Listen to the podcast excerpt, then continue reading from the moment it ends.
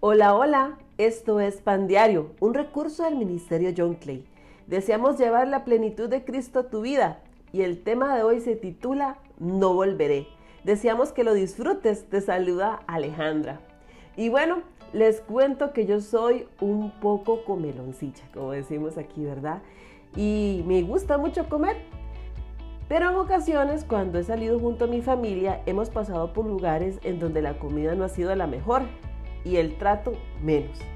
¿Les ha pasado alguna vez? Bueno, creo que nadie se ha salvado de esa terrible experiencia. Lo más lógico del mundo sería que uno no vuelva a ese lugar. Sin embargo, en ocasiones uno como que se ve tentado a regresar con la esperanza de que pudo haber cambiado. ¿Te ha pasado? Pero seguramente el resultado ha sido el mismo y es que nos encontramos con la misma comida igual de fea o peor. Y entonces renegamos de nuestra mala decisión que nos hizo volver a ese restaurante y entendemos que era preferible invertir nuestro tiempo y nuestro dinero en aquel restaurante del que siempre salimos felices y satisfechos o buscar otras opciones. Bueno, les cuento que mi vida sin Cristo representaba ese restaurante donde me servían una comida horrible, fea, desagradable. Me refiero a la comida del pecado la cual nunca me brindó satisfacción.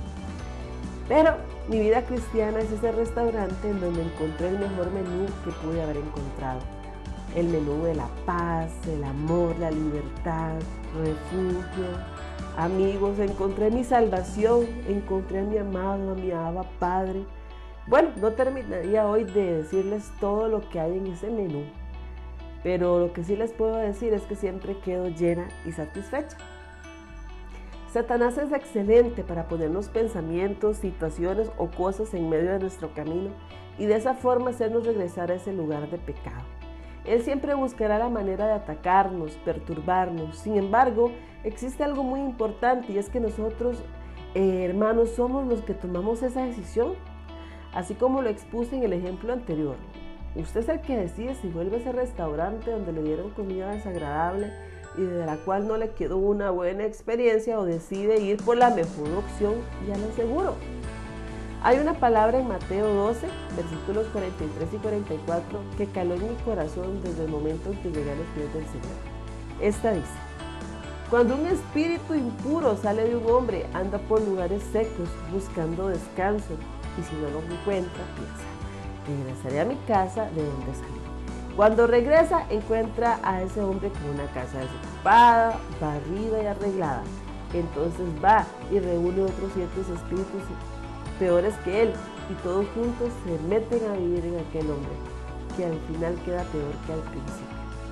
Hermanos, yo sé que eso es una lucha de día a día, pero seamos valientes y no volvamos a nuestro pasado. Tengamos temor de Dios y pidamos con humildad a Él la fortaleza para tomar las mejores decisiones. Volver atrás significa recibir el pecado que tenías antes y multiplicarlo por siete. Nuestro Padre es tan bello que siempre nos aconseja de cómo poder hacer para soportar. Vean lo que dice Mateo 26, 41. Velen y oren para que no cedan a la tentación, porque el espíritu está dispuesto, pero el cuerpo es débil. Y Señor, hoy terminamos este pan diario pidiéndote, Señor, que nos des la convicción de no volver a ese lugar donde no recibimos nada bueno, Señor. Permítenos no volvernos a servirnos del platillo del pecado, Señor, que tanto daño nos has hecho, Señor. Y permítenos, Señor, permanecer firmes en ti, roca de nuestra salvación. Jesucristo eres nuestro Señor. De ti, Señor, comeremos y beberemos y seremos saciados. Amén y amén.